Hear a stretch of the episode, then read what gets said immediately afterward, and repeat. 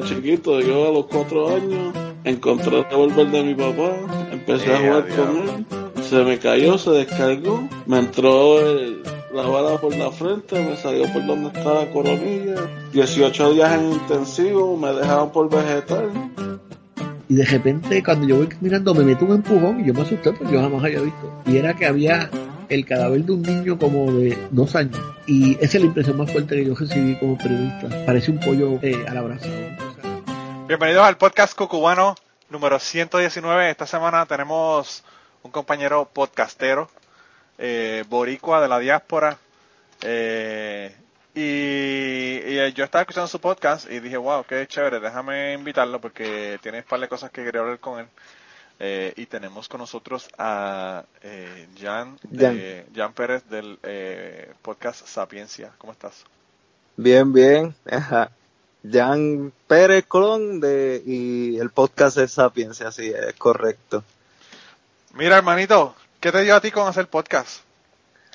Pues, este, básicamente fue como soy parte de la diáspora ahora mismo, porque me mudé hace como dos años, este, estaba, estaba buscando una forma de, que yo de una vez aprender este, de, de, de, la, de la cultura de Puerto Rico, porque no soy muy diestro en sí.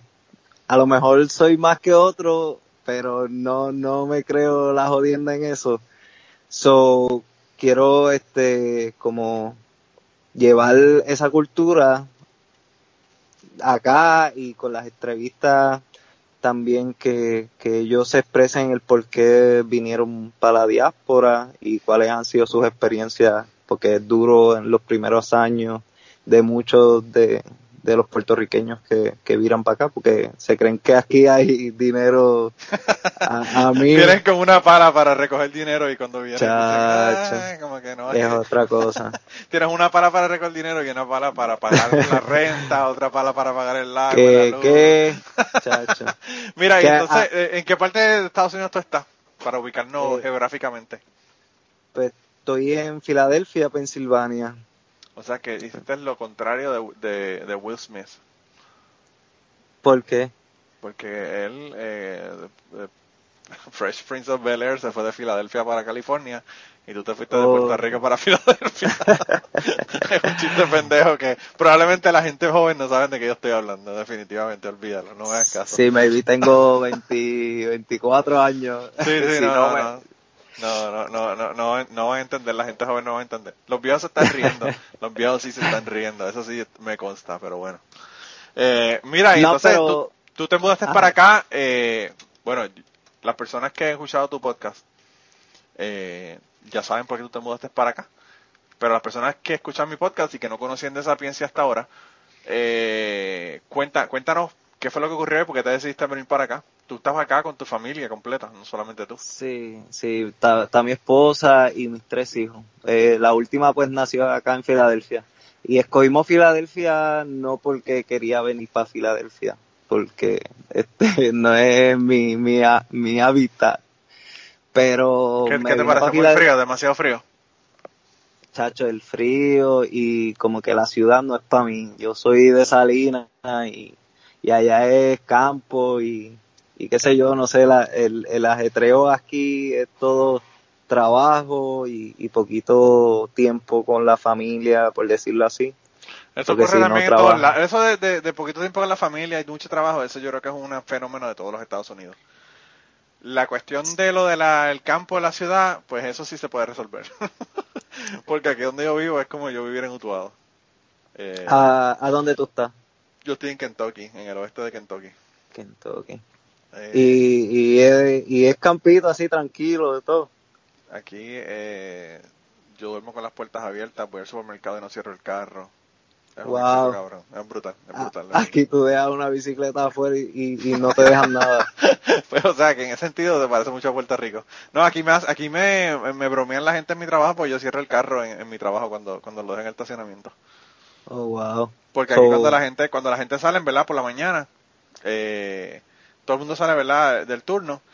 Y la primera persona que llega al estacionamiento prende todos los carros de todo el mundo para que estén calientes cuando la persona llega, ¿verdad?, por el frío. Ajá. Y entonces el mío no lo pueden abrir porque yo lo cierro. Eh, Es la costumbre de Puerto Rico, tú sabes que tenemos eso eh, engranado Sí, sí. en nuestra en nuestra psique, ¿verdad? y entonces ellos no entendían porque yo cerraba el carro y, le- y no lo dejaba con la llave puesta en el estacionamiento del trabajo, con la llave puesta, hermano, no solamente abierto, con la llave puesta.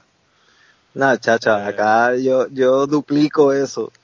Sí. Acá, chacha, es peor. Pero escogí este Filadelfia porque a este nosotros, eh, mi esposa y yo, este tuvimos nuestro segundo hijo y, y nació con problemas del corazón y tuvo en intensivo allá en, en Puerto Rico, en Río Piedra.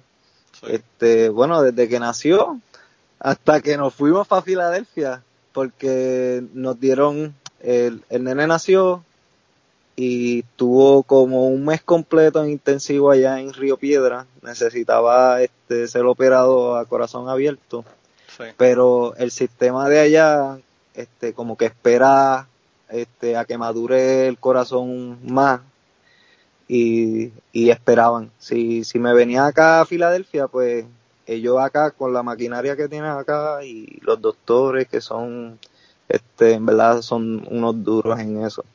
Este, lo operaron súper rápido. Pero allá, para no irme fat and four, allá tuvo como un mes y, y no, nos los querían mandar para la casa así malito como estaba y nos preocupó pero nos los mandaron ¿qué, qué íbamos a hacer? no íbamos a obligar a, allí a, que se quedaran.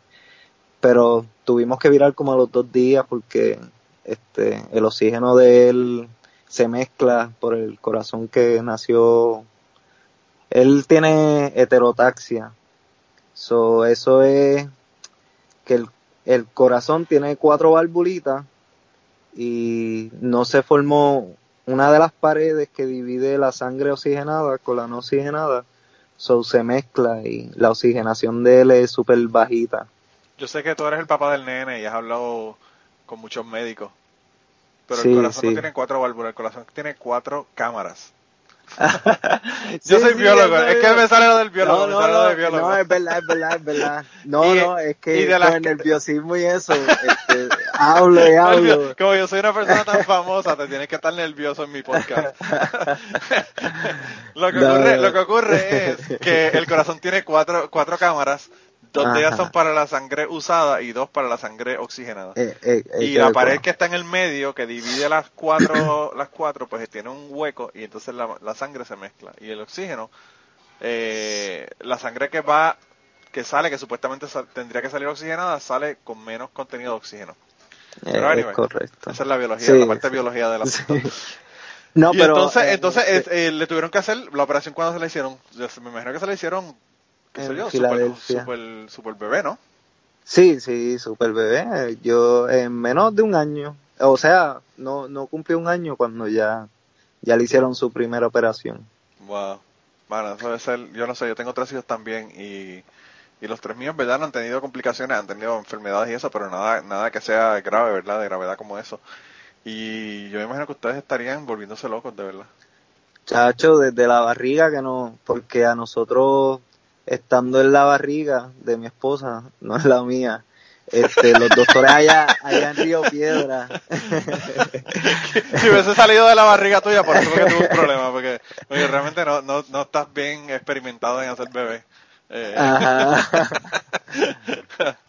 Este, pues, eh, estando en la barriga, eh, hasta los doctores nos ofrecieron para abortar, porque el caso que era muy, muy, muy feo y, y podía que durara horas o, o, o quizás menos en que naciera y pues se nos fuera. y ustedes pero decidieron no. Ah, exacto. Nosotros vamos a darle la oportunidad. Este, uno nunca sabe si se están equivocando estos doctores. Este, Sí, realmente eso es una opción que la persona que lo tiene que decir son los padres, no hay nadie más que pueda tomar esa decisión, obviamente. Sí, Eh, pero maybe, maybe es que, no sé, yo siento que fue más como que a lo mejor ellos pensaban que nosotros no queríamos bregar con un niño enfermo, qué sé yo. Bueno, hay muchas No sé. posibilidades. O sea, eh, eso, esa- ese asunto es bien delicado porque Pues eso implica, como tú dices, bregar, bregar con un niño enfermo, que eso ya es un proceso. O sea, yo tengo tres que son totalmente saludables y bregar con ellos está cabrón. Imagínate con uno que tenga una enfermedad, ¿verdad? Que sea tan delicada como esa, que requiere que estés en hospitales por meses. Es brutal. Además de eso, es una cuestión costosa. O sea, Sí, eh, Eso, los, tratamientos médicos son brutalmente caros. Eh, y pues también tienes la, la, posibilidad de que, como tú dices, que hubiese sido peor de lo que realmente fue y que, y que, tu, que tu bebé se hubiese muerto al nacer, ¿verdad? Entonces es como que eh, es una decisión sí, bien es difícil. chocante, chocante, sí. Pero yo, yo creo, fíjate, yo cuando, cuando yo tuve mi segundo hijo, que tampoco lo tuve yo, lo tuvo mi esposa, eh, pues eh, a, a, ella le, le, ofrecieron para hacerse la prueba del, del síndrome Down, ¿verdad? Oh, y entonces, sí, sí. la prueba del síndrome Down es una mierda de prueba porque solamente tiene un 30% de ser, de ser correcta. O sea, eh, ah. la, la prueba de, del síndrome Down, eh, tú te la haces y hay un 70% de probabilidad de que de que el resultado que te dieron no sea el, el, el correcto. El correcto, sí. Y entonces Ah, el- ella... Ah, Sí, que, que te, 70% de probabilidad de que te digan que tiene Down syndrome cuando no lo tiene o que te digan que no tiene cuando lo tiene. Y entonces, Ay. pues mi esposa estaba como que no sé si hacerlo, que sé qué sé yo, y bla, bla, bla. Y yo le dije, mira, para empezar, eso es una mierda porque no realmente una prueba que te... Nada, nada, que te, que te garantice un 30% de, de, de que sea cierto, es Ajá. algo que valga la pena hacer. Sí, por, lo sí. menos, por lo menos yo tendría que tener un 90% de probabilidad para hacer algo que valga la pena. Y, Eh, y entonces, si, su, si saliera como que positivo, cuando no es positivo, ahí entra el, temor de, de la mamá y eso le afecta al bebé. Claro, y yo lo y que se le dije fue eso. entonces la cosa. Yo lo que le dije fue eso, le dije, mira, te voy a hacer una pregunta y esta es la pregunta más importante. Si el bebé tuviese Down syndrome, ¿tú abortarías el bebé?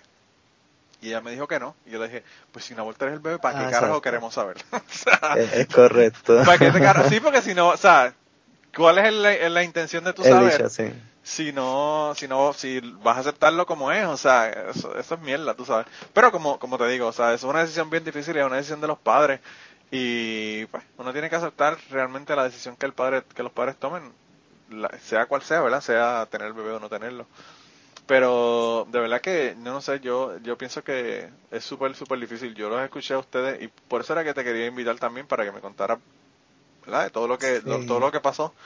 Porque escuché el podcast de ustedes donde hablaron de eso y de verdad que ustedes han tenido un, un tremendo maratón con ese asunto. ¿verdad? Que, que chacho, yo, el, el nene apenas tiene dos años y yo siento que ya llevamos con él como cinco o, o siete Bueno, de imagínate. tanto que hemos hecho. Sí, y entonces yo lo que estaba pensando también mientras escuchaba, ¿verdad? El, el podcast de ustedes es, eh, está brutal porque ustedes se vinieron para hace dos años. Pero yo Ajá. estoy seguro que como están las cosas en Puerto Rico, ¿verdad? Y con, y con los problemas que hubo después de María, yo pienso Ajá. que aunque tú, ustedes no se hubiesen venido hace dos años para Puerto Rico, se hubiesen tenido que venir ahora, luego de María. Sí, sí, Eh. no, y, y, y en verdad no nos vinimos más por porque en Puerto Rico solo hay un doctor que opera este a corazón abierto a infantes. Sí. So que y, y si de casualidad ese doctor se murió en la semana que le iban a hacer una operación súper importante al nene Sí. o qué sé yo, no sé, cualquier cosa podía pasar que él no, no pudiera asistir y, Sí, eh, y eh, nos eh, preocupó. Yo creo que es bien, yo creo que es una decisión muy sabia. Hay, hay muchísima gente que tienen niños con problemas, no solamente problemas mayores, ¿verdad?, de salud, sino eh, autismo y otro tipo de cosas, que se están mudando para Estados Unidos solamente porque tienen una mejor calidad de, de, de cuidado y de, y de, tra- y trata- de tratamientos médicos, mejor- mejores cuidados en las escuelas, ¿verdad?, mejores escuelas para, para que ellos se desarrollen. Y pues, mano, llega un momento que uno tiene que tomar una decisión y decir, mira, mano, o sea, aquí Sí, estoy sí. mejor, ¿verdad? Y, y, pues, no. A uno le gustaría El- estar en Puerto Rico, pero, pues, mano, la- los hijos de uno son primero, tú sabes. Sí, mano, y, y la como como dice este Molusco que a veces dice que la patria pues no te va a dar el dinero de, de para tu familia, So, ni, ni, la, ni, ni el dinero ni, ni la salud que tú estás buscando un mejor, una mejor salud para tu, tu hijo. El, el nene, este, el corazón no, es, no era el defecto principal, sino que él nació con todos los órganos al revés. So, el estómago está, en vez de, de, de, un lado está en el otro, todos los órganos están a la inversa. Pero el corazón cuando trató de, de cambiarse, ahí fue que como que no se, no se cambió y tratando de cambiarse tuvo esas deformaciones. algo así nos explicaron los doctores. Que si se hubiese virado el corazón también, pues podía correr de lo más bien, era un nene normal, ni cuenta nos dábamos que, tenía problemas. hay muchas personas, hay muchas personas que, que nacen con esa condición de que los órganos están en el lado contrario y no se dan cuenta hasta que tienen una operación o algo. Exacto, Porque, eh, o, le hacen una, qué sé yo, unos rayos X o lo que fuera, y ahí es que se dan cuenta de que, de que están en el, en el lado contrario. Sí, él, él tiene el, eh, un tubito en la parte, si ves al nene, en la parte derecha, en, el estómago, para darle su leche y sus medicinas. Sí. Oh, wow. sí, sí. Eh, al principio era por la nariz con una manguita que llegaba hasta, hasta, hasta el estómago. Sí. Y después, como él se la quitaba mucho y era un cojón nosotros tratar de ponérsela porque no somos doctores y eso no, aparte que no somos doctores, es nuestro hijo que está llorando porque le estás metiendo algo por la nariz eh, a fuerza. Yo no podría. Sí, ese. Nosotros hemos hasta inyectado este inyecciones, por valga la redundancia, al nene que, que nunca nunca nosotros hemos tocado una aguja para meterle algún medicamento a alguien. Sí. Hemos tenido que aprender un montón de cosas que, yo creo que, fíjate, yo pienso que para mí quizá, y yo no sé si eso es una cuestión mental tonta, ¿verdad? Pero a mí se me haría más fácil poner una inyección a mi hijo que meterle un tubo por la nariz para, para alimentarlo, para, para darle una medicina que le llegue hasta el estómago. Sí, sí, eh, exacto. Eso era más fácil. Ya a la primera vez que lo hice, como que ya, ya empecé como ponerle insulina, este, que no era tan, algo tan, tan fuerte pero ya sí, el, el, bueno, todavía con el tubito de la barriga, él ya, ya no se lo saca, pero al principio se lo sacaba y eso tenía, yo no sé cómo a él no le dolía sacárselo, porque él tiene el tubito y por dentro tiene una bola llena de agua para que no se salga. Y el condenado se lo sacaba y, y se quedaba el jotito así. Nosotros teníamos que vaciar la, la, la bombita esa y metérselo para allá y si había pasado, qué sé yo, este 15 minutos, el jotito se iba cejando, eso era más difícil de había que, presionarlo bien fuerte y el nene llorando ahí. Es fuerte, sí. Y entonces el, el, ese, ese tubo que va al estómago lo va a tener que tener por el resto de su vida. No, este, se, ya, ya se, él come eh, por la boca y todo normal, pero como necesita otra operación, pues no se lo quieren quitar para no, para no ah, perder eh, ese rotito, por si acaso si necesita alimentarse que no, que no pueda por la boca. Porque sí, para, tener que, para tener que hacer eso de nuevo, eh, ya que tiene la operación. ¿Y cuándo le van a hacer la próxima operación? Pues hace el mal, el jueves, el jueves pasado, este, le hicieron un, un MRE para verlo por dentro, o sea, el corazoncito, a ver cómo van a hacer la, la siguiente operación, porque ya le han hecho dos a corazón abierto. y la tercera, pues, pues sería la, la, la última, este, si Dios quiere. no sé si es, Esperemos que sí. Sí. Y pues, eh, a esperar a que se lo quiten y, estar tranquilo, porque a veces yo lo cojo y, y, le toco eso y como que pasa la mano por la barriga, no sé si me explico bien, y como que se vira el tubito y como que uno tiene miedo.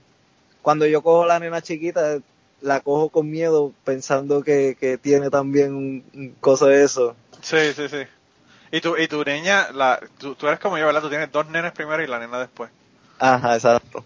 Así, así, así, así estoy yo también. Buscando la nena ya tengo tres. Sí, mano, eso las mujeres están cabronas. Las mujeres están brutales, de verdad. Eh, a mí me pasa igual. ¿Tú, ¿Tú siempre quisiste una nena desde el principio? Yo quería que fuera nena desde el principio y tenía el nombre desde el principio.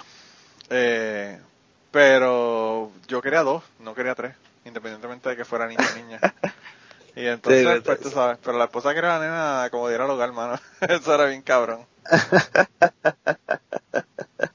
uh, el, pues, este, estábamos en que estaba en Puerto Rico, ¿verdad? Y no, no, pero espérate, espérate, espérate, espérate, dame un break, dame un break, para terminar con lo de la nena y lo de, los, ah, ah, no, no, tranquilo, tranquilo. eh, yo, yo, lo que te iba a comentar era que yo hice la cita para hacerme la vasectomía. Me la dieron para un mes después y a las dos semanas la esposa me dijo que estaba embarazada de la nena.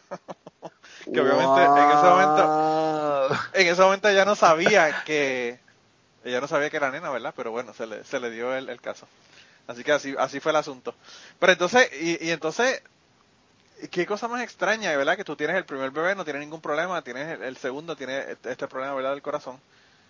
Y entonces la tercera, y no, no, no tuvo ningún otro de problema. Lo más bien, no. De y entonces, la otra cosa que te iba a preguntar, ¿ustedes no estaban preocupados el tener una bebé después de tener este bebé que, que tuvo este problema?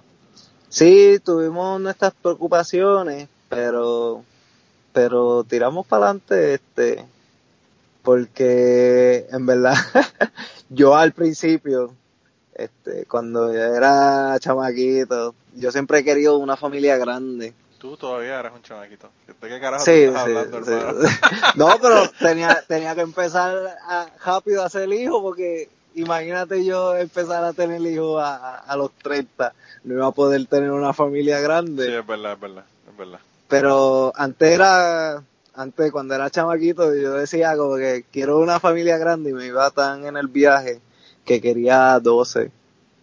Después cuando cuando tuve el cuando, cuando, tuve, el primero, yo dije, mm, espérate, espérate, vamos a limitarnos a seis. Y ya después con, con cuando salió el ¿Sabes por qué tú estás diciendo eso, verdad? ¿Cómo? ¿Tú sabes por qué tú estás diciendo eso? ¿Cómo? ¿Qué cosa? De que querías 12 y después dijiste que querías 6. Eh, porque, porque el dinero. no, hermano, tú estás diciendo eso porque tú no eres el que los pares, loco. Ah, si tuvieses parido, yo creo que ni uno paría. Ni uno pares tú. mi mujer me, me, decía eso también. Ah, ¿cómo no los vas a parir? ¿Qué, sé yo?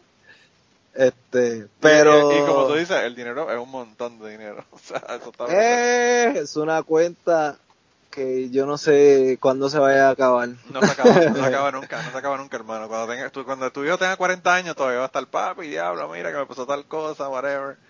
¿Ya tus nenes son grandes? No, yo tengo uno de 8 y, y los otros son menores. Uno tiene 2 y la otra, la bebé cumple un año ahora este mes. Ah, wow. Así que no sé, pues yo, yo fui de los que empecé a darle. De los que empezaron a, a los 30, como tú dices. Sí, sí. Después yo tenía como la ideología de que o me disfruto la juventud y después tengo los nenes, pero ya yo siento que iba a estar cansado y, y no iba a tener como que la energía de, de cuidarlo y qué sé yo. Y tenerlo joven para después cuando fuera mayor, pues irme con mi esposa a viajar, ya que estén casados los tres. Y pues así lo hice. Este, Realmente, yo que hice la segunda opción, ¿verdad? La, la, opción de disfrutarme la vida y después tener los, hijos, pienso que debe haberlo hecho de la otra manera. ¿Verdad? yo pienso porque eh, realmente yo no tenía la cantidad de dinero que tengo ahora para viajar. Y entonces, eh, eh yo viajé un montón, obviamente. Yo, o sea, no me puedo quejar de todo lo que he viajado. Yo he estado en África, he estado en Europa, he estado en México, he estado en, Costa Rica, 20.000 sitios, pero. Pero. Me hubiese gustado tener ahora la libertad de ahora que ahora que tengo un buen trabajo y toda la cosa, ya estoy establecido y todo lo demás, pues pienso que hubiese tenido más oportunidad de ir y salir y hacer cosas. Lo que pasa es que salgo y hago cosas, pero hago cosas para los niños, tú sabes.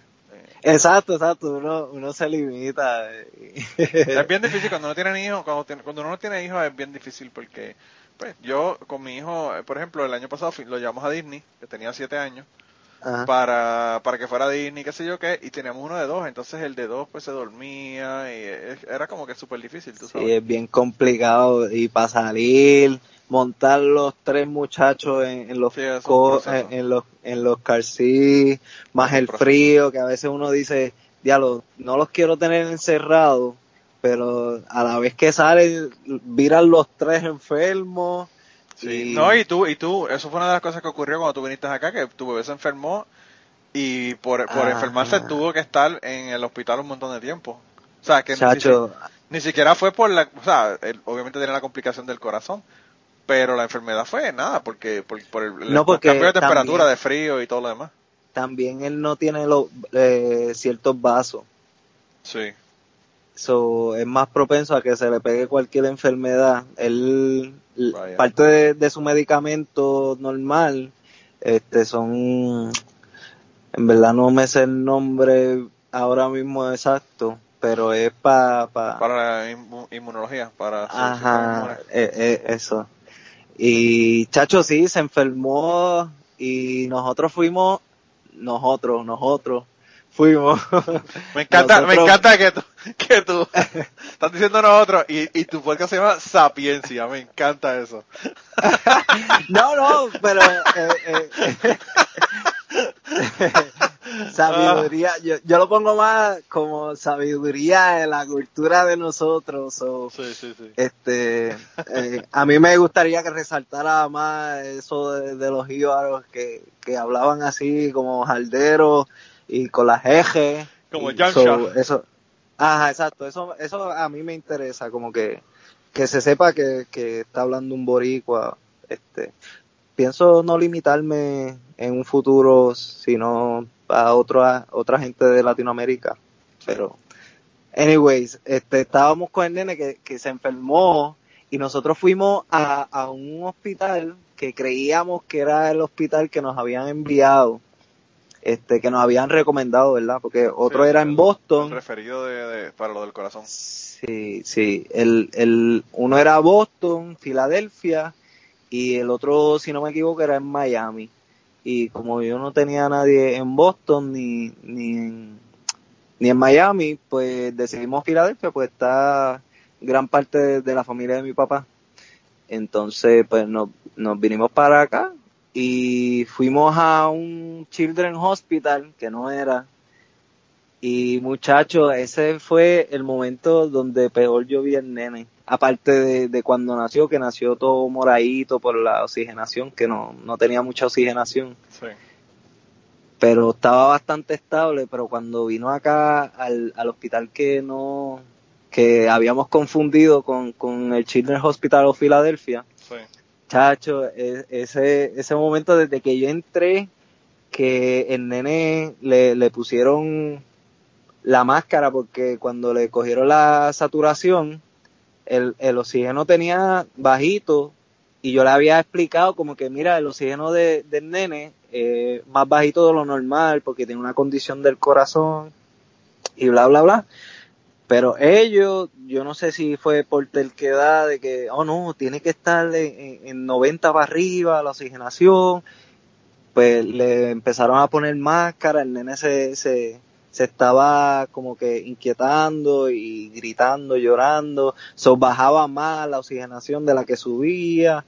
Bueno, un desastre que yo dije, yo le decía a Ceci, y aún no sabiendo que no era el hospital, yo le dije, Ceci, este hospital a mí, yo no sé, yo no quiero estar aquí con el nene, pero pues con Ceci hablando, pero pues a dónde nos mandaron, qué sé yo, pues em, seguimos el proceso ahí, le hicieron un cateterismo y en ese cateterismo, este, yo creo que tuvo, digo creo porque no estuve en la sala de operación, pero yo digo que tuvo como un paro este de, oxígeno que no, que no respiró por mucho tiempo, que tuvo un derrame un mini derrame cerebral. Y, y salió de ahí súper mal, entubado. Bueno, parecía, este, no sé si es políticamente correcto decirlo, pero parecía que se nos había ido porque estaba tieso, no se movía, nada, nada. Y bien hinchado y con, con las cremitas esas que le ponen a, para hidratar los ojos, se veía súper peor y, ay, vi. Eso fue, tacho. Otra cosa. yo no me lo imagino. Yo no me lo imagino. Eh, yo he escuchado a ustedes en tu podcast hablando sobre el asunto y yo decía, wow. Sí. De verdad que tremendo ordeal, como dicen los gringos. Eh, pues de ahí que lo vi así, estando así, yo le dije, ahí fue que nos dimos cuenta, porque yo dije, yo voy a, empezar a buscar otros hospitales, porque este de verdad no me gusta. Pues cuando doy con el Children's Hospital de Filadelfia, este, porque era Children's Hospital San Job, algo así, no, no, no era San Job, era otro, pero terminaba eh, empezaba como con el Children, H-C-H-O, y la, la otra era que cambiaba. Pues el Shop, Children Hospital of Philadelphia. Pues en eso nos confundimos y lo llevamos allá. Cuando encontramos el que era de verdad, yo le dije, Ceci, este, este es el hospital que, que nos recomendaron, so vamos a, a, a llamar, a hacer los trámites para transportarlo porque yo no lo quiero aquí ni un minuto más. Y ahí nos empezaron a hablar los doctores, como que, mira, lo mismo que podamos hacer aquí, lo van a hacer allá, y tratar de, dejar al nene ahí. Y yo, no, no, que no, que no, que no. Hasta que lo movieron, así entubadito como estaba, y lo movieron para el otro hospital. Y en menos de una semana le hicieron la operación este a corazón abierto acá en, en, el hospital que nos habían enviado. Eh, referido, sí. Sí, y salió entubadito y todo, pero con los ojos abiertos, hinchado por, por la intubación y la operación, pero, pero más, más activo, mucho más activo que, que como estaba por un, por un cateterismo. Sí que me imagino que el nivel de un cateterismo es súper más flojo que, una operación a corazón abierto. Sí, sí, definitivamente es, una, la operación a corazón abierto es mucho más invasiva que un cateterismo. Que yo dije, wow, este, pues aquí era que teníamos que estar desde un principio. Y que trip que se metieron a ese hospital y que no era el hospital que, que, lo, que habían recomendado. Sí, vale. Qué mala pata. Eh, Porque recién, recién llegamos, el cambio del clima se enfermó y, y lo tuvimos que ir así como que todo ajetreado y no nos dimos cuenta de ese detalle. Que después... una de las cosas de aquí que, que, es totalmente diferente a Puerto Rico. En Puerto Rico como que, eh, como no tenemos el cambio de clima, aquí básicamente los niños se enferman dos veces al año, cuando estamos en el, en el otoño y cuando estamos en la primavera de nuevo. Eso es lo más que yo odio. Sí, es una mierda, de verdad, es una mierda. Sí, Y, y cuando tú tienes un bebé como el tuyo, que tú dices que, sabe que tiene problemas inmunológicos y todo lo demás, pues todavía es mucho, mucho peor. Y eso, sí. dale break a que empiece en la escuela. no, eso yo le dije. Ahí empiezan a coger todas las, todos los catarros y toda la mierda de, todos de todos los otros estudiantes y eso es un lío, de verdad. Sí, mi esposa me dice, mira, va a tener los nenes aquí en house siempre porque vea el frío y qué sé yo, qué va a pasar cuando vayan para la escuela. Y yo dije, ahí me jasqué la cabeza y dije, diantre. Es verdad. Este, y después de estar en, en, el hospital, salió un artículo en el, en el Facebook, en todos lados de las noticias, como que en el hospital donde estaba el nene, habían salido a reducir que se habían muerto este varios niños oh, que, que padecían del corazón y no los reportaban como que se murió por por, por el hospital. Ah, que los como que habían como que habían muerto por eh, causa natural ajá exacto. Y yo ahí dije como que diantre, si, si, si yo no llego a ser tan telco, ¿qué hubiera pasado? Sí, de verdad que es increíble que una, una decisión como, como esa, ¿verdad? Uno, que uno la tome, bueno, es una cuestión de vida o muerte, está brutal. Exacto, exacto, chacho, y, y es que también estaba, como, como estaba tan malito y entubado, pues Ceci, mi esposa, pues, tenía miedo como que, que le pasara algo en, en mientras se transportaba a otro. Sí, es un riesgo, es un riesgo, es un riesgo. Eh, Pero yo dije, no. Es, como que una de esas decisiones que uno no sabe qué decir porque, pues, tú sabes, si lo dejas ahí, puede, puede empeorar o si lo llevas entonces por, por moverlo puede que se joda la cosa más todavía. Es como que bien difícil, de verdad que bien difícil. Y entonces, ¿tu niño qué, qué edad tiene ahora? Ahora tiene dos, dos y pico. O sea que tú tienes una bebé que es como de un año, ¿no? No, cinco meses. Sí, oh, ok, o sea que ese, sí que es bebecita. Y entonces el mayor ¿qué, ¿qué, edad tiene? Tres. By the way, los bebés tuyos son super cute. Yo estaba viendo las fotos en Facebook, mano. Te voy a, poner, te voy a pedir que me mandes una foto para que para que la gente vea las fotos en, en, ah, cucubano, en cucubano para que los vean, porque de verdad que son super cute. Super cute. Y la bebé, y la bebé, la bebé es podcastera porque ella sale en tu podcast. Sí, sí.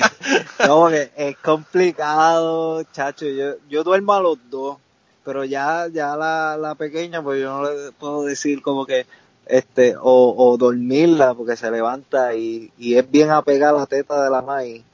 So, este, cada qué sé yo cuánto se levanta y si no está, forma un berrinche y a veces no quiere estar sentada. nosotros a veces hacemos los podcasts para, para oh, que ella pues no llore. y así buscando la forma de, de poder lograr hacer un podcast. es una misión. No, me imagino, me imagino yo eh, comencé a hacer podcast un año después de que mi primer hijo nació. Y me parecía que era complicado. Y después nació el segundo y ya se complicó mucho más. Y cuando nació la tercera, dije, bueno, voy a tener que dejar de hacer este podcast. Voy a tener que hacer podcast solamente cuando estoy fuera de mi casa. Eh, es súper ah. complicado, súper complicado. Pero yo, no sé, yo pienso que todas esas cosas le dan eh, carácter al, al podcast, ¿verdad? Eh, sí, sí, este. Es como yo le decía a la gente de la baqueta, todavía es la gente de la baqueta, este. Eh, que ellos, ¿verdad? Tienen todos los coquis de fondo y toda la pendeja, eso, eso da carácter al, al podcast. Eh, no, y como que eh, la, la gente que lo escucha, como que entra en el mismo ambiente, como que, ah, aquí hay un bebé, este. No, y yo, sí, yo pienso que es súper cool, es como si, pues, más, como si estuvieran ahí hablando con ustedes. Ah, exacto, exacto porque pues si, alguien va y habla con ustedes, intenta hablar con ustedes, obviamente tiene que estar la bebé ahí, va a estar ahí, la van a estar escuchando y todo lo demás. Y pues todo, por lo menos este no lo están haciendo en video, la, mamá le está dando la teta y no están en video no, dándole la teta a la, la bebé. No tanto, no tanto, por, por la ah. teta de, de, de, la mamá, porque eso es lo de menos, eso es natural. Pero el, el que, qué sé yo, que tengamos que bregar, por lo menos en el podcast, este si ella está llorando mucho yo lo que hago es este que le pongo como que una pausa al podcast y regresa eso fue lo que hicimos eso fue lo que hicimos la última vez que, que se emperró ella y yo paré entonces la grabación dije pues dale vamos a calmarla y pam pam pam la calmamos y volvimos otra vez para terminar el podcast yo te digo lo de la teta en el podcast pero es que mano aquí yo no sé por qué en Estados Unidos es un big deal Sí, eh, en Puerto Rico y en, los países de Latinoamérica en general, ¿verdad? Y, y, en España o, países europeos.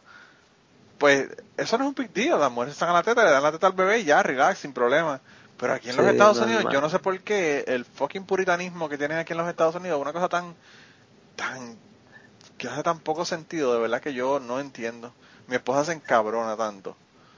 Porque ella la teta también. Sí, a los tres. Y entonces el problema es que pues el bebé está, la bebé está acostumbrada a, a, a tomar ¿verdad? leche sin nada por encima, cubierta ni nada. Entonces cuando estaba en un restaurante o algún otro lado tiene que ponerse una mierda encima, la bebé no le gusta, empieza a llorar, no come bien. Y entonces es como que un fucking problema, ¿entiendes? Y todo por la mierda que, te digo del puritanismo de la gente, de que no quieren, ¿verdad? Ver una teta, porque imagínate, se cae el mundo, se cae el universo si hay una teta fuera de, de una... Claro, es una teta en un restaurante, la mamá dándole la teta es un big deal, pero una teta para vender un carro, o una teta para hacer un anuncio, o para vender un hamburger, pues eso sí, esas tetas sí se pueden ver. Eh, así, es la hipocresía, la hipocresía de la sí, cultura. Es verdad, es verdad. Eh, Es una locura, pero pues así, hermano.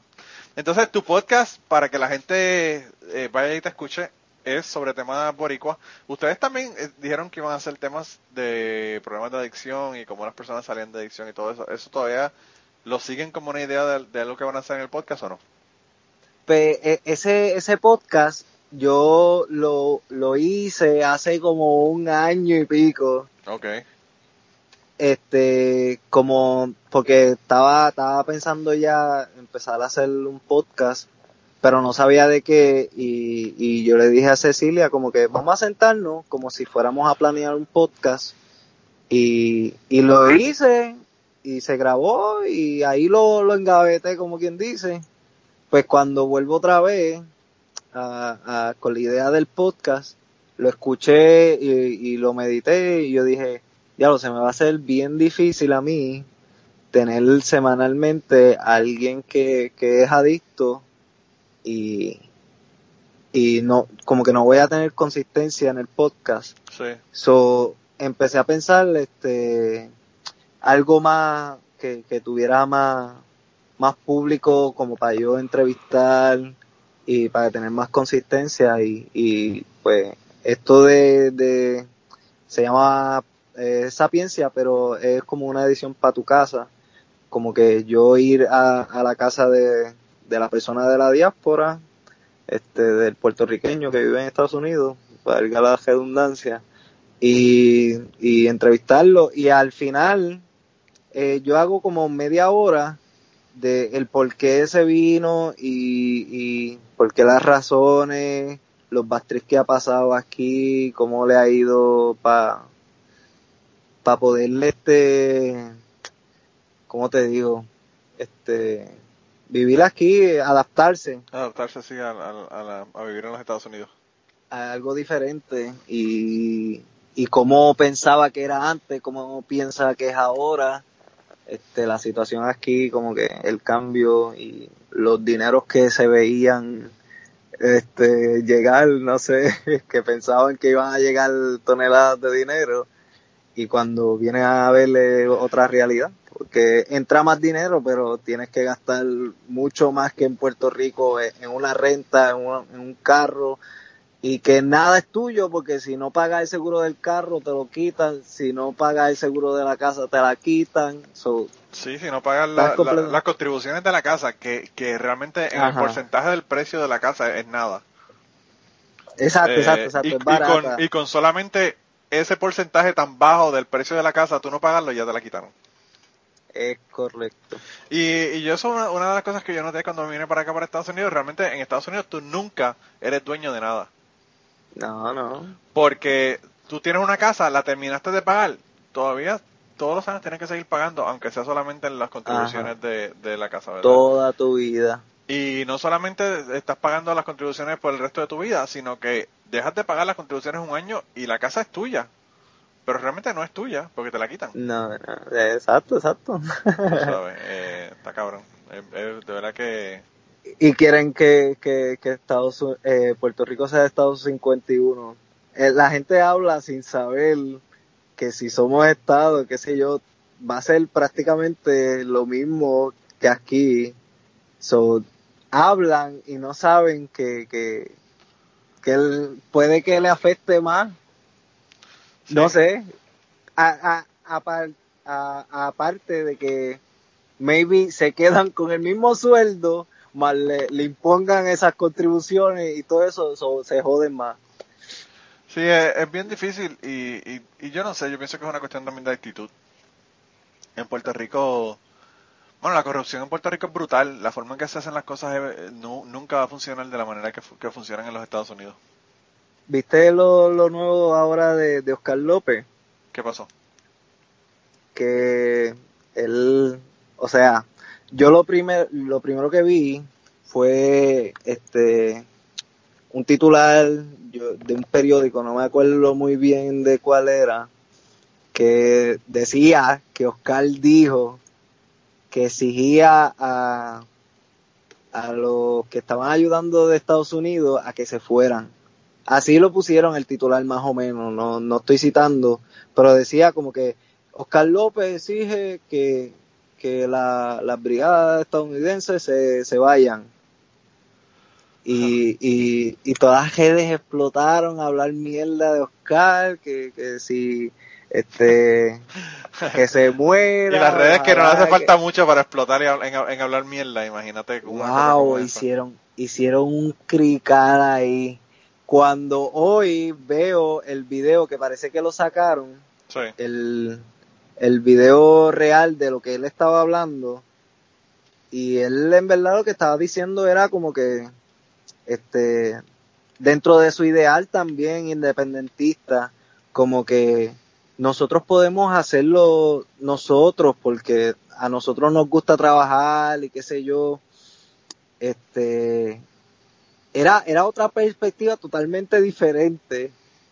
Sí, lo que, siempre hacen, cogen, cogen las palabras, las tergiversan, las ponen para, para que la gente le dé clic, hace un escándalo y después tú te das cuenta de que el video no dice un carajo de lo que, de lo que estaban hablando. Diablo, yo dije, han, han hecho un mierdero con Oscar pero de que full no, no veía, no veía de 10 este comentario, uno, y estoy exagerando, era como que, este, no apoyándolo, sino como que diciendo como que, mira, él no dijo eso, como que todo era odio, odio, odio, odio, odio, Y cuando uno ve el video, él lo que estaba diciendo como que le están pagando un dineral a, a la gente que está viniendo de, de afuera, de Estados Unidos, ¿por qué no se puede?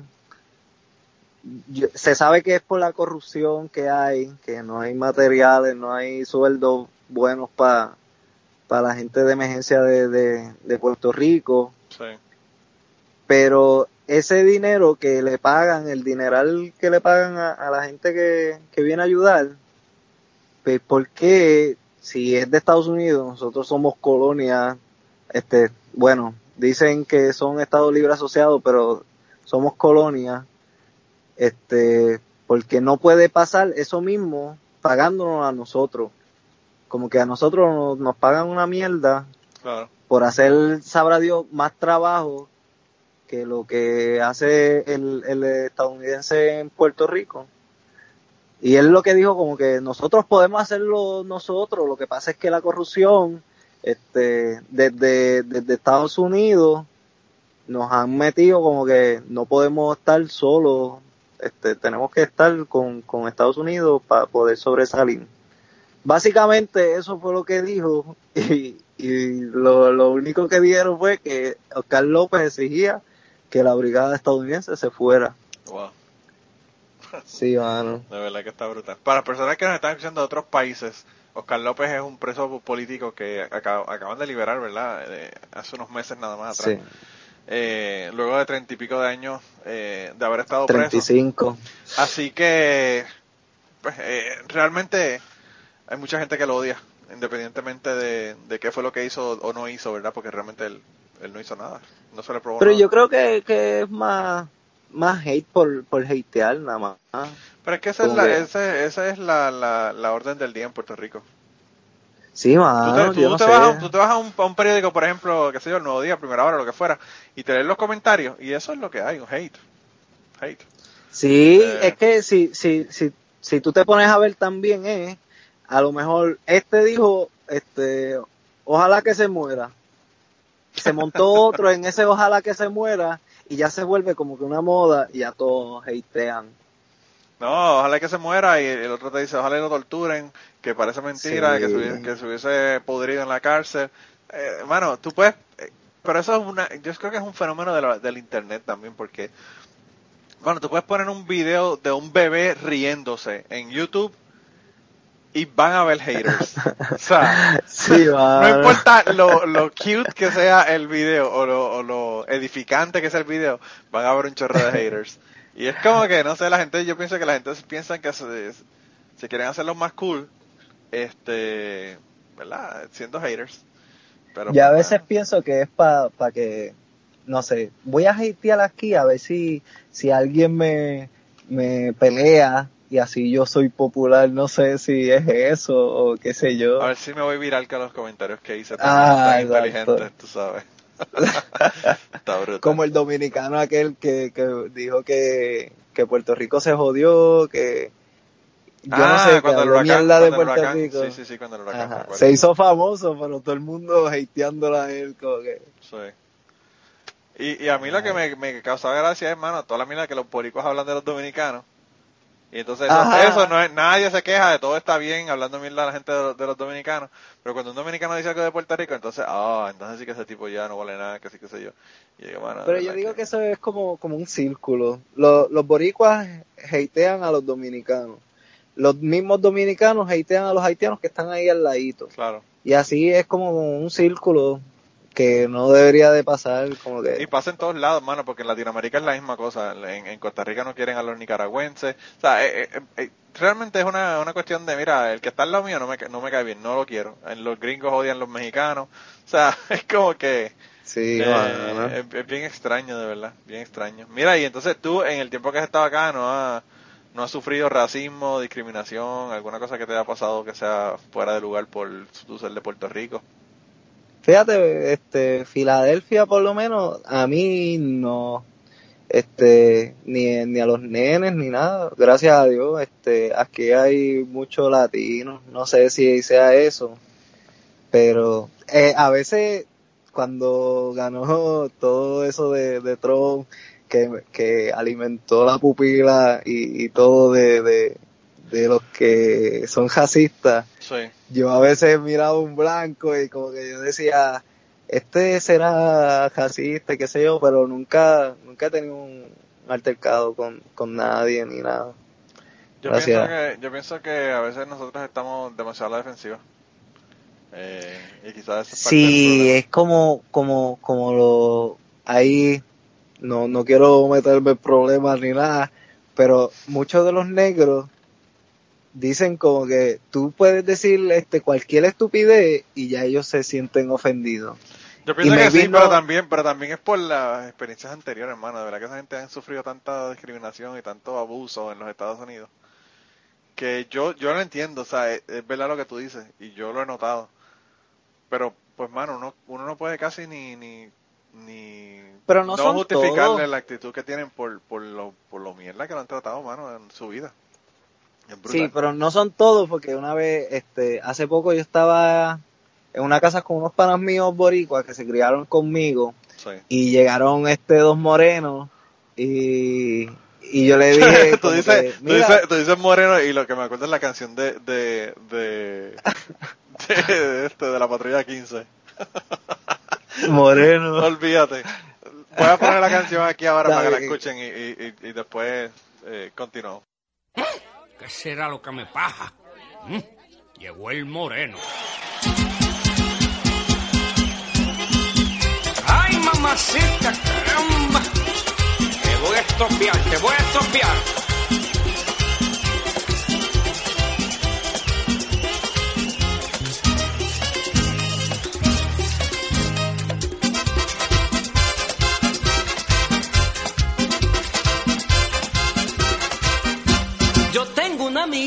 Que se casó con una rubia, una muchacha muy linda, muy rica y de buena familia.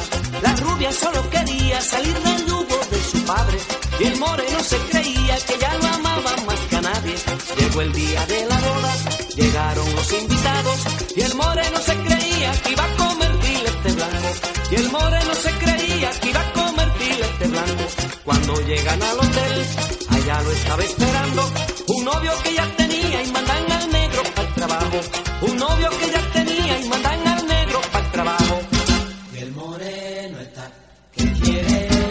moreno. Ese hombre está que bota chipa. Uh. Ya, pues se rompe hocico. Ese moreno quiere beber, déjenlo beber, déjenlo beber. El moreno está que no quiere. Ese moreno quiere beber, déjenlo beber, déjenlo beber.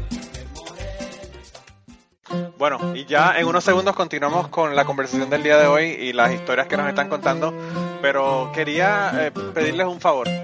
Lo más importante que les voy a pedir es que compartan este podcast, compartan en sus redes sociales, vayan a iTunes, déjenos un review si quieren para que las personas nos puedan encontrar en iTunes.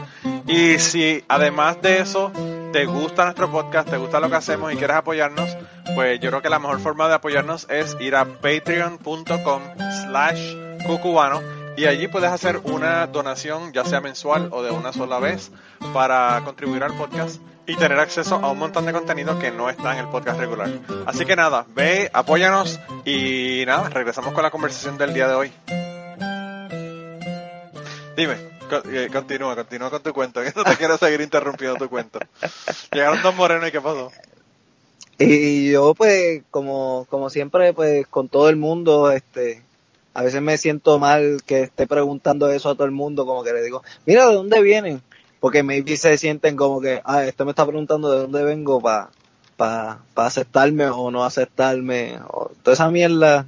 Pero no soy así yo pregunto como que porque me interesa conocer gente de diferentes sitios. Y él me dijo ah no yo vengo este de donde vinieron los esclavos pero eh, relajando, como que lo, lo, lo cogí a fan y yo le dije como que está bien, nosotros también venimos de esclavos o- y ahí como que A mí lo que yo he notado, era- aquí lo que yo he notado conmigo es que eh, la gente a veces, lo- los que son locales de aquí, que son medio racistas, eh, que no son la mayoría. La gente en Puerto Rico piensan que la mayoría de la gente aquí son racistas, pero realmente no es el caso. Eh, pues el, eh, las personas se creen que porque me ven así medio blanquito, que yo no tengo nada que ver con los negros ni que voy, que voy a ser igual de racista que ellos, tú sabes. Y a veces me hacen unos comentarios y yo le digo como que, mano, totalmente fuera de lugar, totalmente fuera de lugar. Eh, pero pues, eso, eso son pajitas que le caen a la leche, ¿verdad? Eso, yo te, te digo, mi experiencia a mí quizás es como la tuya. La mayor parte de la, del, del tiempo no ha habido ningún problema ni nada. Eh, y pues, no he tenido, no he tenido realmente issues así de racismo ni de nada de eso. Eh, y, y vivo en un lugar donde no hay mucho boricua, que es la otra, o mucha, o mucha gente de otros países en general. O sea, el lugar donde yo vivo es, la gente son local, local, local, y si viene alguien del, del otro condado que queda al lado donde yo estoy, ya están mirando como que es un, un extraño. O sea que, eh, pues, eh, no sé, yo, yo pienso que, no sé, yo pienso que no, no, no me ha sido difícil en ese sentido, por lo menos a mí, ¿verdad? Eh, no, tan- por lo menos yo me siento en ese aspecto cómodo. Este, como que no, no, no estoy perseguido por ahí, como que va a haber un, un grupo de, de blancos a, a, a, a vandalizarme mis cosas, qué sé yo. Sí. Pero tú, y entonces tú vives en, en eh, Filadelfia, pero tú estás trabajando en dónde? En New Jersey. No, no, este, al principio, este, trabajaba en New Jersey, en Camden, New Jersey. Porque estaba viendo ahí que So- estaba escuchando en el podcast que, que, que, que trabajaba allá. Sí. Pero entonces estás trabajando ahora en, en Filadelfia. En, en, en Filadelfia, sí, en el sur. Vivo en el norte y, y trabajo en el sur. Oh, vaya. Vaya. Sí. Y Este, soy, soy fotógrafo también. So, gente que esté escuchando aquí en Filadelfia, soy fotógrafo. por si acaso te quieren contratar, ¿verdad? Sí, sí. Sobre todo si son chicas modelos y, y quieren que les saque fotos desnudas. Ah, eso. Me eso, imagino eso. que- No, Cecilia, Cecilia, si estás escuchando esto, son vacilones. Te estoy tratando de meter en problemas, te estoy tratando de meter en problemas, a ver qué pasa. No, tranquilo.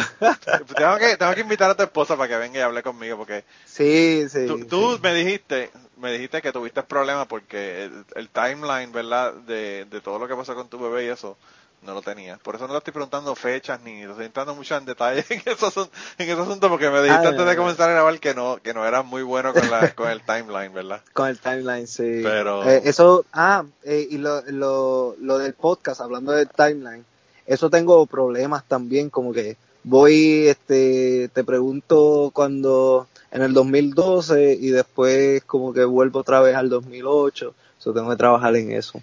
No sé, yo pienso, yo en mi podcast, yo he tenido varios podcasts. Yo tuve de aterrizar, tuve de cachete, eh, tuve polifonía y ahora tengo eh, cubano. Y ahora mismo todavía, solamente estoy grabando cubano y polifonía. El podcast eh, aterrizar lo están grabando los compañeros, ¿verdad? Que están conmigo en ese podcast. Están grabándolo ellos. Ah. Pero yo me he dado cuenta en estos años que yo llevo de podcast que eh, el formato que más me gusta es el formato de cucubano porque me da la libertad de que no es una cuestión rígida, ¿verdad? De tú hablar de una cosa, tener un tema, lo que fuera. Hemos hablado de temas, me has contado historias, me has contado cosas que te han pasado, que realmente es la idea del podcast, de contar historias y cosas que nos han pasado. Pero pues no tenemos la limitación de, de tener que tener un timeline ni nada. Entonces como que, como una conversación como cualquier persona, ¿verdad? Como si te sentaras a hablar con alguien. Eh, Sí, sí, y que eso que se, ahora mismo, eh, eso ahora mismo por las redes sociales, por todo eso del internet y eso, se, se ha eliminado, ya nadie habla, solo testeo y qué sé yo, y, y por lo menos eso a mí también me gusta de, de que estoy haciendo ahora podcast, porque me siento con, con, con gente que, sabrá Dios si, si no estuviera haciendo ese podcast, nunca me hubiese sentado. No, yo he aprendido muchísimas cosas, eh, incluso historias de mi familia, eso, cosas que no sabía, cosas de mis amistades. Yo tuve un podcast con un amigo mío que yo, él tuvo, básicamente, mano, él por poco, por un, por un asunto de, de tener un jefe que, que era un hijo de la gran, ¿verdad? Que estaba haciendo negocios turbios, básicamente. Él por poco se mete en un Ah. problema brutal. Y yo era amigo de él durante ese momento y él no, no hablaba de eso conmigo, ¿verdad? Y entonces yo no lo sabía. Entonces, pues he aprendido muchísimas cosas de un montón de gente eh, que no sabía desde antes. Y es como tú dices, eh, el hecho de que ahora estamos solamente con texteo, hablando de lo mínimo, solamente lo necesario, es como que bien, no sé, bien árido. A mí no me gusta. A mí me gusta más la interacción. A veces yo me pongo a hablar con mi esposa y mi esposa me dice, chico, lo que pasa es que todo lo que, todo lo que tú haces es un fucking cuento, ¿verdad? Porque yo empiezo a contarle algo que me pasó y le cuento todos los detalles de cosas. Entonces ella me dice, dime qué Sí, fue lo que pasó y ya, me estás haciendo un cuento, pero pues esa es mi naturaleza, ¿verdad? Entonces, Ah, pues, pues, los con- podcasts con básicamente son eso, tú sabes. Es un cuento. Con mi esposa, entonces vas a hablar, este, se va a tardar como dos horas, porque yo soy eh, el tipo de persona como tu mujer. Sí. Mi esposa me cuenta, si me vas a contar algo, como qué sé yo, este, algo que pasó, este, cuando fue una cita, me dice desde que salieron de casa, me va contando la historia y todo lo que pasó eh, mientras guiaba hasta que llega al punto. Sí. Pues nada, Eso es bueno para, pa, pa, pa- por lo menos para el formato podcast, eso es bueno, este, eh, A mí a veces me- se me hace difícil porque, por ejemplo, la semana pasada que tuve la gente de, de que me estuvieron contando, ¿verdad?, sobre el desastre de Mamelle, eh, fue poco detallado para mi, para mi gusto. poco detallado. Pero, me, o sea, me contaron detalles y me contaron cosas, pero le estaba yo preguntando sobre el asunto, ¿verdad? Entonces yo, a mí, tú me tienes que dar una bofeta para que hable y 25 para que me calle. y entonces eso, No, pero eso es bueno porque así, si, si de casualidad tú estás entrevistando a alguien y tú preguntas y es como que la respuesta sí, no, sí, no, este, pues ya, ya tú tienes, tú, tú tienes experiencia en eso, en hablar y, y puedes cubrir, este, Los baches, un como poquito dicen. más. Ajá, eh, es correcto. Yo, yo tengo que trabajar en eso, so- no soy, no soy muy bueno Hermano, todavía. tienes que trabajar con los trivia, que los trivia, eh, si, yo te, si yo me pongo los trivia que tú tienes en tu podcast, te, te asesino con los trivia.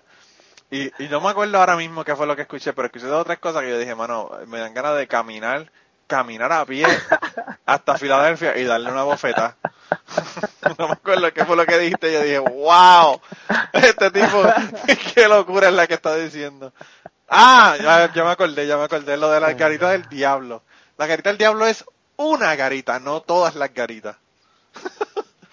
y yo estaba gritándole, yo estaba gritándole al Ay, teléfono, que- ¡que solamente una! Pero tú no me podías escuchar a través del teléfono. Ah, pues, pues yo, por eso es bueno, este, que, qué sé yo, no sé, comenten, porque yo, yo lo aclaro, como que yo no soy un duro en cultura, yo hago esto como para yo buscar, este... Sí, para, para aprender, para aprender básicamente, sí. Ajá, Porque uno eh, haciendo esto Eh, aprende. Pero lo que, lo que te iba a comentar, pues nada, lo, lo que es la cuestión esa de lo de las caritas. La carita del diablo es una carita que hay al, en la parte de abajo donde está el, el castillo de San Cristóbal. Eh, no en Ah, el morro, ok. sino en el otro, el otro castillo que está cuando tú estás entrando a San Juan. Sí, sí, sí. y le sí, llaman la garita del diablo porque era una garita que estaba en el carajo allá abajo, al lado del agua. Oh, y a la gente le daba miedo porque decían que estaba ahí que embrujada, ¿verdad? Que aparecían, este, eh, aparecían, ¿verdad? Muertos y cosas ahí de noche. Ah, pues mira cómo, cómo, cómo, este, cambia todo, este, porque si tú le dices a, a cualquier boricua que es la garita del diablo, te van a decir, este, y van a pensar en su mente como que son todas. Sí. No, no, no, la garita del diablo So- es la garita, por eso es que es la garita del diablo, no las garitas del diablo. Sí, sí. Eh, después te mando una foto para que la veas. Es una, es una garita que está como entrando, casi entrando, ¿verdad? En el, en el mar, en la parte de abajo del, del castillo de San Cristóbal. Y hay una leyenda de la garita del diablo. la- me imagino que, no, no sé, ¿verdad? No la he buscado, pero tiene que estar en, en internet. Eh, de una, de un tipo que iba y tenía una novia y, y se desaparecía, se iba a visitar a la novia de noche en vez de estar velando, velando en la garita, tú sabes.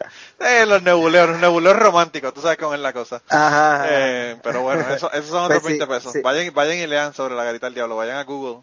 Este, como, Ah, pues, como dice Roy, como dice Ah. Roy Sánchez en su personaje de Alex, lean, lean, cabrones, lean. lean, ajá. lean, cabrones. ¿Tú, tú, tú escuchas a Chente? Yo escucho a Chente, pero hermano, Chente está haciendo tan, produciendo tanto que se me hace bien difícil seguirlo todo lo que hace. Y cada vez que habla Sí, con un sí. reggaetonero, me dan ganas de, de, de ir a, a Puerto Rico y darle una bofeta. Ah, Sí, yo yo dije pero eh, para él, yo no sé, le está funcionando. No, le está funcionando porque a la gente le encanta. Lo que pasa es que a mí, como yo lo odio, pues no. yo, Ah, yo estoy pensando, no, para no, mí no, funciona, pero es solamente para mí porque en Puerto Rico el reggaetón Ah. es un, un big deal, tú sabes. Eh, el tipo está. Sí, Pero yo, yo, cojones. yo con Chente me he limitado a, a escuchar podcast nada más porque él ahora hace blogs, videos, este, hace un montón de cosas y yo dije, pues me voy a limitar nada más a- al podcast. Yo estoy, bueno, realmente el podcast, si ves el podcast, tiene básicamente todo, porque todo eso sale en el, en el stream del podcast. Pero, sí, pero los blogs no, no, no, los, son- los blogs no, no, no. sí es verdad. Los blogs no. Eh, yo veo el blog y escucho, escucho los podcasts, pero como te digo, si el sesiones está con alguien que es un reggaetonero, pues realmente no me interesa un carajo. Le digo, ok, muchas gracias, y Chenta es mi pana, pero yo lo quiero mucho. pero, pero pues, eh, a mí me gustaba más el formato masacote que tenían personas, ¿verdad? Que eran artistas o lo que fuera, Sí. y con ellos. Sí, formato es- es el más que me desde de ahí yo lo escuché y yo dije, wow. Yo he escuchado todo- todos los masacotes de él. O sea, yo los Sí, yo también. primero. Este, Ahí fue, gracias a él, conocí a, a Jorge Iván, que le dicen chicle, sí, y, y una vez vino a- al hospital a visitar una, a, a- una nena que él visitaba en Puerto Rico, pero que eh, la trajeron para acá. Y yo, lo- yo la había seguido ya en Snapchat y, y ese día él, él se tiró una foto como que, mira, estoy aquí en el, en el shop y yo ahí le escribí, mira, ese es el, el hospital donde también se, se trata a mi hijo. Y, y concordamos y nos vimos y ahora viene para acá y pienso hacerle una entrevista a él también. coño, qué de- bien, qué bien. A mí me gustaría tenerlo en, mi podcast. podcast. Realmente Chicle, bueno, hace un trabajo tan y tan brutal con los niños en, en el hospital. Sí, mano. De verdad que es tremendo, tremendo tipo. Tremendo, tremendo tipo. Yo lo sigo en Snapchat y de verdad que es increíble. Es, es un Sí, trabajo que a mí se me haría, a mí personalmente se me haría bien difícil. Porque, Sí. pues, mano, me, me da pena que los niños estén enfermos, tú sabes. Pero él le, No, él- él lleva tanta pérdida- alegría, hermano. Él le lleva tanta alegría a estos niños que de verdad que es sí. brutal. Sí, yo le, siem- siempre le doy las gracias. Nunca he asistido a, a mi hijo, pero el ver como que la, la emoción que con lo que él hace, porque él como que lo hace con pasión. Sí, no, el tipo está que le sale tan bien. Sí. Pregúntale si le Este- interesaría estar en Cucubano cuando hables con él para tu podcast. Oh, sí, sí, de show. Porque Este, yo me le digo. interesaría hablar con él, de verdad que él hace un trabajo, él hace un trabajo que, que es brutal. A mí es, es- realmente es como Patch Adams, una cosa así, en ese, ese mismo nivel. No, sabes. él, él ha viajado con él. Sí, sí, sí, yo sé, yo lo sé. Sí. Yo lo, yo lo escuché en la entrevista que le hizo Chente. Eh, y, y, yo lo, menciono para las personas que no sepan quién es Chicle, sepan de qué se trata, ¿verdad? Porque la mayor parte de la gente conoce a Patch Adams por, el, por la película de, de Robbie Williams. Sí, pero, pero sí. Mira, hermanita, pero ya llevamos una hora hablando, ¿te diste cuenta? No. A mí se me fue demasiado rápido el tiempo. Pero sí, llevamos una hora hablando. Eh, y ya tenemos que ir terminando, pero realmente antes de terminar, quería de verdad darte las gracias por estar conmigo. Quería recomendar a la gente que vayan a Sapiencia y que, y que te escuchen el podcast allá. Realmente ustedes tienen, tú y tu esposa tienen una interacción bien chévere en el podcast. Eh, y, y me gusta, me gusta de verdad que la interacción. A pesar de que a veces le grito por la garita del diablo. por la garita del diablo. No, y porque, porque no escuchaste a, a, una entrevista que hice con mi hermana, que podemos vacilar con eso. Sí, la de, la de tu hermana, la de tu hermana ya la escuché, claro que sí. Que, que, que no sabía que era Lela. Que no sabía que era Lela. Así ah, es verdad, yo dije, wow, de verdad que... Es increíble. no, y si escucha... Me la, acabas, me la acabas de recordar, me la acabas de recordar. Y se escucha al fondo, está mi esposa diciéndole, eh, el estado en que está Puerto Rico ahora mismo. Y, pero algo así le dijo. Y ella pensó en destrucción por María. el estado en que está Puerto Rico es en estado jodido. maybe, maybe. Ah, sí, sí. Han habido dos o tres veces que yo digo, mano, de verdad que increíble, wow. Em, Pero la, la intención es esa, como que en el vacilón y eso, como que la gente como que diga como que, ah, wow, déjame, déjame chequearle esto. Sí. Este Pero te tengo que recomendar que si me vas a tener en el podcast, como me dijiste que me ibas a invitar, no hagas esa sección. Porque te voy a destrozar. esto, es, esto es un reto abierto y, y, grabado para que quede en, constatado en un podcast. De que, de que si, hacemos el, el, trivia te voy a destruir, hermano. no, yo, yo, en verdad, yo lo digo, yo no soy un duro en cultura, simplemente que este, me gustaría yo ser un duro en cultura y saber mucho de, de, mi cultura y que cuando me pregunten cualquier cosa yo con seguridad decir, ah, mira, esto y sentirme orgulloso de que sé todo eso. Hermano. Porque la cultura en Puerto Rico, en la escuela no te dan cultura de Puerto Rico así este tan profundo. Sí, eh, a mí lo que pasa es que yo soy un viejo. A mí la escuela antes era quizás mejor que la de ahora. Eh, pero sí, en Puerto Rico hay muchas cosas que no se hablan, mano, y sobre todo la cuestión política, cosas como el Bisu Campos, cosas como la lucha independiente, todas esas cosas que son yo yo considero que son cosas importantísimas dentro de, nosotros como pueblo. No se tocan, no se tocan, son son tabú y eso no se no se habla y, y realmente es una, una pena porque independientemente de, tu ideología, tú puedes ser estadista, pero la historia hay que conocerla, ¿entiendes? Independientemente de que no estés de acuerdo con ella y un pueblo no educado lo, lo, lo, lo cogen y, lo manejan a, como quieran. Y por eso es que lo están haciendo en Puerto Rico. sí, y, es triste. Eh, sí, es verdad. Eh, eh, eh, es una mierda, pero pues yo pienso que sí, que, que hace mucha falta, como tú dices. Hace mucha falta. pero en esa nota yo creo que lo que resta es darte las gracias de verdad por estar, hermano, conmigo aquí en el día de hoy. La verdad que la pasé brutal. No, gracias, gracias a ti, en serio que sí, yo me emocioné cuando yo te tiré y qué sé yo, tú dijiste sí, yo dije, ¿qué? Porque yo estoy empezando en esto del podcast y no conozco a, básicamente a nadie. Empecé con Maicia, que, que la conocí, un saludo a Maicia, este, y, y wow, este. Hay otro montón. conozco dos podcasteros. Y hay un montón de gente, podcasteros boricuas. Está la gente de la baqueta, por ejemplo. Está Chente, obviamente. Está. Eh... A Chente, yo creo que yo lo voy a ver el 26 de, de enero, que ellos vienen con el Electro y Yamcha, que vienen para acá. Sí. So, yo le tiré ahí de Electro a ver si, si, si podíamos hacer algo. So, no sé si se haga o no. So, yo le mando un mensaje, le digo que, que se siente contigo y te haga par de cuentos. Ah, pues sí, si me puedes hacer, chacho. Digo, el gente no hace lo que yo le diga, obviamente, pero le puedo decir, mira, este chamaco, chequealo. No, porque, porque yo, yo entiendo que es difícil, ya él está bien trepado. Sí. No, no solamente bien trepado, sino que tiene un montón de cosas también, ¿verdad? Puede que tenga... No, Obviamente él me imagino que está haciendo, grabando vlogs, está haciendo entrevistas para sus podcasts, o sea, que puede que tenga un montón de cosas ahí, ¿verdad? Eh... No, y haciendo entrevistas con otra gente, porque este por ahí vi que estaba haciendo entrevistas con, con con otro que, que hace, yo no sé si son podcasts o radio, pero sí que siempre está, por eso yo digo como que yo entiendo que, para que entre un mensaje mío está difícil. Yo a Chente le, le mandé un mensaje, o sea, yo le hablé, ¿verdad? Y le dije, mira, quiero que vengas y me, me, me hagas, me par de cuentos en mi podcast. Y él estuvo en, en, mi podcast y él me hizo, él me dijo que iba a hacer tres historias. Eh, como seguimos ah, hablando mierda, solamente le dio tiempo para grabar dos. Eso fue en el, en el 2015, loco, en el 2015. Eh, me hizo, me hizo las dos historias, me dijo que me debía la tercera historia. Todavía estoy esperando la tercera historia. Porque después de eso fue que él explotó, ¿verdad? Con todo el montón de shows que ha hecho y todo lo demás. Y, se lo hace imposible. Fue de momento. Se lo hace imposible. Eso fue de momento. Yo, tuve, ah, yo, tuve, yo lo tuve a él, en, ¿verdad? que me contó las historias. Y también cuando invité al papá de él para que para hablar, ¿verdad? Con él. Eh, pues él estuvo con Chente también. Chente estuvo ahí porque le estuvo ayudando a la cuestión tecnológica, ¿verdad? con el Skype y todo lo demás.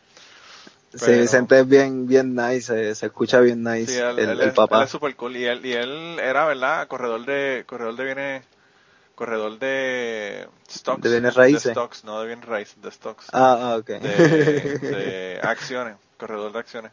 Eh, ah, Y yo trabajé con una compañía, o sea, que hablamos de eso también. En Él parece de embuste, el papá de Chente. el tipo es súper El tipo, yo, yo nunca he compartido con él en persona. Físico y su barba. Sí, yo nunca he compartido con él en persona, pero tiene que ser un trip, cabrón, compartir con él. Sí, sí, Pero bueno, hermanito, de verdad que un saludo, gracias. Eh, le dices a tu esposa que eh, tiene una invitación abierta para mi podcast cuando quiera venir y hablar conmigo. Eh, claro, claro. Hoy mismo se lo digo. Bueno, pues díselo y, a ver, a ver No me quemen tanto. Sí, sí, porque ustedes son una, un dúo dinámico y hay que tener la otra parte del dúo, ¿verdad? Sí, sí, no, claro. Si, si, si te ocurre a ti, como ocurre en mi casa, eh, estoy entrevistando a la parte menos importante del dúo, porque en mi casa, en mi casa pasa eso, la parte más importante del dúo dinámico es mi esposa, no yo. Sí, con Ceci, yo creo que, que las historias van a tener más historias más detalladas y todo. Sí, bueno. pues sí, pues de verdad que me encantaría, me encantaría. Ella es muy fuerte por eso, porque yo, yo, yo soy como que más básico y ella es la que, este, me aporta todo. Bueno, pues eso, eso es lo importante. Lo importante es que se complementen, independientemente de cada, cada cual. Eh, pero nada, mano, de verdad, gracias, nos vemos. Eh, y a la gente que nos está escuchando, vayan allá, escuchen Sapiencia, bajen el podcast, suscríbanse en iTunes. Ya convencí al hombre de que se vaya a Evox, así que pronto va a estar en Evox. Y, y nada, eh, nosotros entonces hablamos la semana que viene. Y antes de terminar esta semana, queremos darle las gracias a las personas que nos han ayudado con el podcast. Raúl Arnaiz nos hizo el logo y a Raúl sus trabajos los consiguen en homedecomic.com Así que dense la vuelta por allá y chequen los trabajos de, Raúl que están brutales. Y la canción del podcast la canta Maida Belén con Rafilín en la guitarra y Kike Domenech en el 4.